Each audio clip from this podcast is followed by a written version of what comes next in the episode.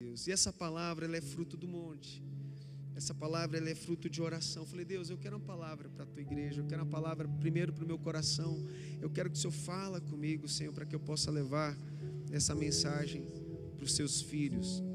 Que Deus ele possa usar a minha vida para encher o teu coração de esperança de paz. E que Deus ele possa encher o teu coração de muita fé nessa manhã. Em nome de Jesus. Amém. Esse texto ele fala sobre. Vamos lá o texto, versículo 1, capítulo 22, Samuel. Davi retirou-se dali e se refugiou na caverna de Adulão. Quando viram isso, seus irmãos e toda a casa de seu pai desceram ali para ter com ele. Ajuntaram-se a ele todos os homens que se achavam em aperto e todo homem endividado, e todos os amargurados de espírito. E ele se fez chefe deles, e eram com ele uns quatrocentos homens. Dali passou Davi a Mispa de Moabe e disse ao seu pai, ao seu rei: Deixa estar meu pai e minha mãe convosco, até que eu saiba o que Deus há de fazer de mim trouxe-os perante o rei de Moabe, e com este moraram por todo o tempo que Davi esteve nesse lugar seguro.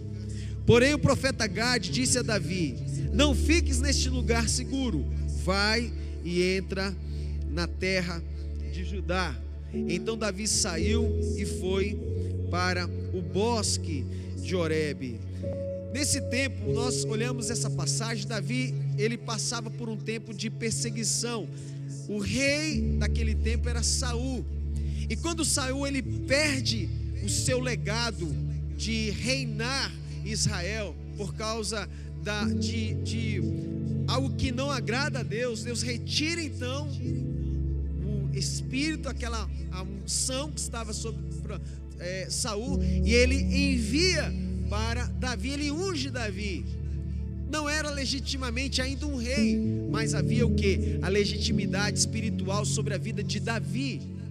Saul então ele fica o que? Enciumado, ele não aceita a direção, a escolha do Senhor. Ele então começa a perseguir Davi a ponto de querer matá-lo. Então Davi ele foge para essa caverna e sozinho, irmãos. Davi ele sai sozinho para uma caverna e essas cavernas naquela época eram um complexo de cavernas e muito grandes. Ali passavam os peregrinos, ali ficavam os animais, ali ficavam os forasteiros. E eles ficavam naquele lugar para descansar e também para ter proteção. Da mesma forma, Davi também ele passa por esse lugar. Eu preciso me refugiar, eu preciso me esconder. E a primeira coisa que nós aprendemos quando vamos para esse lugar de refúgio e vamos colocar a caverna, representando a caverna de Adulão, representando o lugar de refúgio. Fala assim comigo, querido: caverna de Adulão, lugar de refúgio. Amém? Não é caverna do dragão, não, né? Que já viu que desenho? Caverna do dragão, é caverna de Adulão. Né? lugar de refúgio, lugar onde eu vou encontrar a presença de Deus. A primeira coisa que nós entendemos é o que? A caverna é um lugar do meu refúgio. Na caverna, Davi procurou refúgio e segurança. Deus é o nosso refúgio e segurança. É isso que nos diz Salmos 46, quando fala: Deus é o nosso refúgio e fortaleza, socorro bem presente nas tribulações. Será que o seu coração hoje ele está tribulado? Será que o seu coração hoje ele está aflito? Eu quero te dizer, quando você entra no refúgio da presença do Senhor, você vai encontrar segurança, você vai encontrar paz, você vai encontrar a presença do Senhor. Aleluia!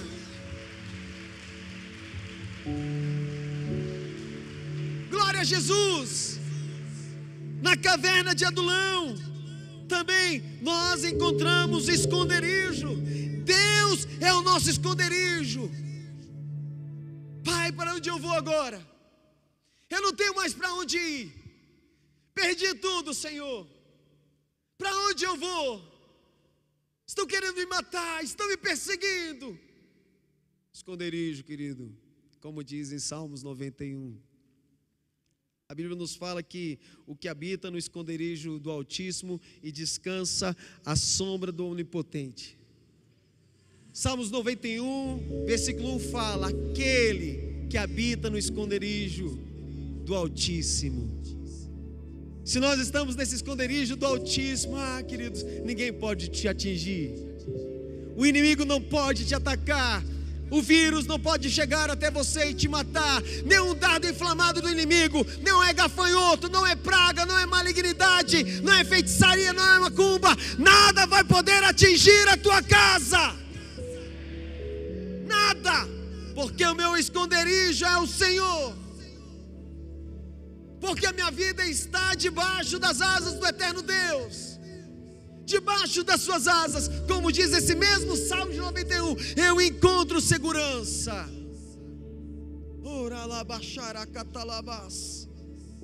Às vezes é preciso se recuar em Deus para continuar vivendo, irmãos. Eu vou recuar um pouco. Assim foi com Moisés. Lembra da história de Moisés? Moisés ele sai do Egito e ele vai para o deserto. Eu vou recuar. Eu vou me afastar. Assim acontece com Elias, quando ele sai também, ele sai escondido. Assim acontece com José e Maria, fugindo também. José e Maria fugiram para não ter Jesus, aquele bebê morto. Um tempo de fugir, de sair de cena, de se esconder. Mas a pergunta é: para onde eu irei. Foi isso que Pedro diz. Senhor, para onde eu irei, se só tu tens as palavras de vida eterna? Jesus olha para os seus discípulos e diz: Quem sabe vocês não querem também me abandonar? Ele olha para os doze e diz: Quem sabe vocês também não querem deixar a sua missão, o seu propósito? Pedro diz: Senhor, não faz isso comigo. Senhor, eu não quero sair da Sua presença. Senhor, eu não quero deixar a Sua casa. Eu não quero ir voltar para o mundo. Eu não quero voltar aos meus costumes anteriores. Eu não quero voltar às drogas. Eu não quero voltar à prostituição. Eu não quero voltar ao roubo. Eu não quero voltar a te desagradar. Para onde eu irei, Senhor? Se só tu tens as palavras que me sustentam, as palavras de vida eterna. Essa vida ela é passageira, meu amado. Ela vai passar. A caverna é um lugar de reconciliação. Fala glória a Deus. Talvez nesse momento você esteja perdido na sua família. Talvez esse é um momento onde alguém aqui talvez está vendo a sua família se perder, como areia sair pelas mãos. Mas a Bíblia nos fala que no versículo 1, parte B, Ouviram isso seus irmãos e toda a casa de seu pai, desceram ali para ter com ele, para estar com Davi. Deixa eu te falar. Davi, quando estava no campo de batalha, os seus irmãos, o pai diz: leva esse queijo para os seus irmãos no meio da batalha. Davi então leva o queijo. Será que Davi era mineiro? Engraçado, né? Eu achei que queijo era de origem mineira, coisa já antiga, irmãos. Fala aleluia. O pai fala: leva o queijo para os seus irmãos. Quando Davi vai chegando no meio da batalha, Davi observa aquele gigante afrontando Israel. O irmão já olha para Davi: o que, que você está fazendo aqui? Pare de ser folgado. Resumindo, seria isso. Davi era um jovem menosprezado. Davi era um pastor que cuidava das ovelhas de seu pai, mais nada, só isso. E olha lá na frente, Você vê a história de Davi, ele se torna um pastor de uma nação. Deus ele olha para você hoje. Não menospreze o seu começo. Talvez hoje você esteja vivendo um lugar difícil, de dor, de aflição, de angústia. Mas eu quero te dizer, vai passar. E se você permanecer firme em Deus, Ele vai te levar para um lugar de honra. Davi, ele era menosprezado. Mas quando o rei Saul estava perseguindo Davi, a família também se sentiu ameaçada, os irmãos. E aquele que era menosprezado, rejeitado pela família. Então chegam os pais: para onde eu vou? Eu vou para perto de um homem que busca Deus. Então a família reconhece que Deus estava com Davi, mesmo estando na caverna de Adulão, mesmo naquela caverna de refúgio. Não, Deus está com ele. Alguma coisa vai acontecer. Eu não posso ficar aqui, o inimigo vai me atacar. A família dizia. Eles foram para a presença do Senhor. Foram ficar do lado de Davi. Na caverna de Davi se reencontrou com sua família, casa de seu pai. Na caverna, Davi se reconciliou com sua família. Fala glória a Deus. Quantos hoje precisam, talvez, desse lugar de reconciliação com seus filhos, com seus pais, com amigos, com parentes? Talvez hoje você está vivendo um tempo onde você diz: Eu não quero falar com ninguém, eu, vou, eu não quero falar, nunca mais eu vou falar com esse daí, da sua própria casa. Mas hoje o Senhor te diz: É tempo de reconciliar, é tempo de se humilhar. E quando nós falamos se humilhar, no original hebraico quer dizer eu colocar as minhas armas no chão. Não chegue diante de uma pessoa armada com palavras que vão ferir. Que Deus ele possa dar a nós a sabedoria de lutar as batalhas do dia a dia. Na caverna, Davi cuidou de seus pais, meus irmãos.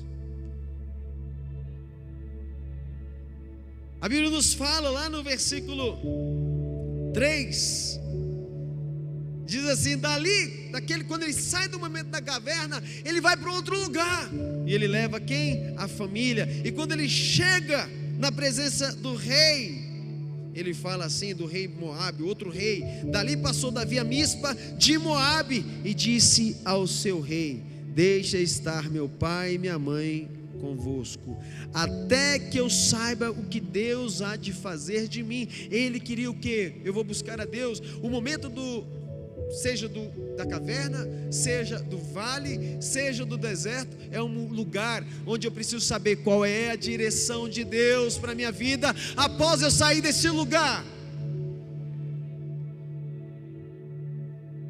Nada é eterno, irmãos. Lugar de reflexão. Deixa estar meu pai e minha mãe convosco, até que eu saiba o que Deus há de fazer de mim. Para, para de ficar desesperado. Para de ser precipitado em suas decisões. Para de tomar decisões erradas, fazendo-se então repetições das mesmas histórias. Será que a tua vida não vai mudar? Vai ser a mesma coisa até Jesus voltar. Está na hora de parar. Está na hora de buscar a Deus, Senhor, qual é a sua direção? Deus, eu não quero dar mais nenhum passo em falso, eu não quero dar mais nenhum passo na escuridão, porque Deus ela é luz. Oh Espírito de Deus, a caverna é lugar de restauração. Oh, olha o que a palavra diz versículo 2: Ajuntaram-se a ele o que? Todos os homens que se achavam em em aperto. Vamos lá. Irmãos, qual é a pessoa que não vai querer que chega perto de vocês pessoas preparadas? Espera aí, eu já estou com um problema Tá me chegando 400 problemas, porque foram 400 homens. Fala aleluia. Deus, eu já estou com muita coisa para resolver. E me aparece mais 400 com o problema. A gente quer as coisas prontas. Você não quer pagar o preço de lutar. Lá na frente, querido, esses 400 aqui, que você vai entender agora, lá na frente, eles passam a ser os valentes de Davi. Não houve valentes, guerreiros, tão tremendos e fortes como esses na terra. Fala aleluia. Mas vamos lá, o que, que ele diz quando ele fala assim? E vieram homens que se achavam em aperto. Aperto no original hebraico, matsonk, quer dizer dificuldade, apuro, pressão, aflição. Eram homens com muita dificuldade. Aí ele fala o que? E todo homem endividado. O que, que era o endividado, irmãos? No original, Nasha quer dizer emprestar a juros ou usura. Eles estavam escravos de agiotas. Talvez hoje você esteja desesperado. Amigo, você conhece alguém que pode trocar o cheque para mim? A 15%, 10%. Vai chegar uma hora que isso vai crescer. Você não vai conseguir pagar a tua dívida. E aí virão para querer te matar, porque hoje os agiotas são assim, não paga, eu vou te ameaçar, liga te ameaçando.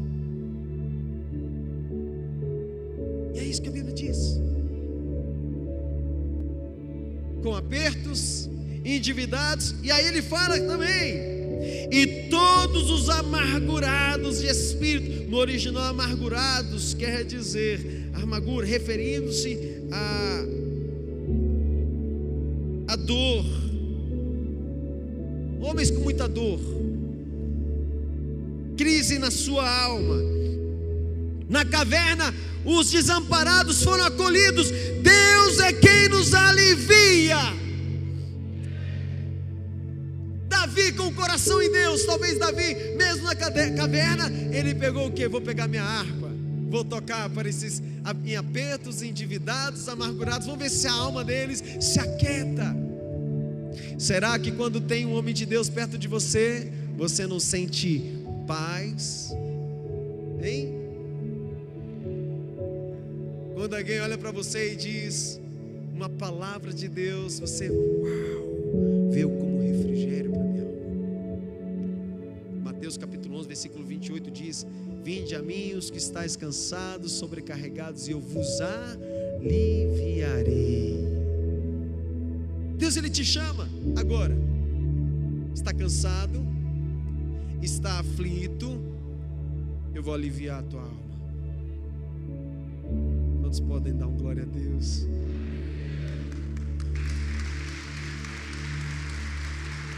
Oh Senhor, louvado seja o nosso Deus.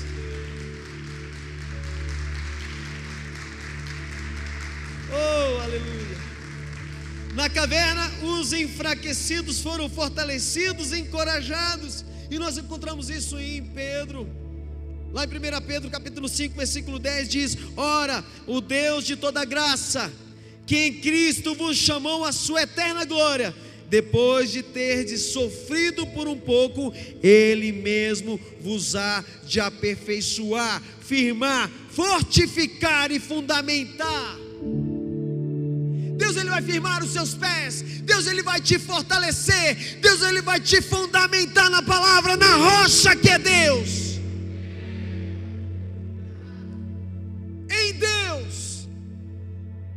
Senhor. Não negocie o seu chamado, não negocie a sua vida com o Senhor, por nada. Seja fiel até o fim, e Deus ele irá te recompensar. Na caverna os desanimados foram animados. na liderança de Davi, um bando de fracassados se tornou um exército de valentes e vencedores. Se transformaram nos valentes de Davi. Eu quero finalizar, queridos, dizendo uma coisa para vocês. Dentro dessa palavra. Nós não podemos esquecer que as cavernas, assim como os vales, os desertos da vida, eles não são permanentes, eles são temporários. Amém?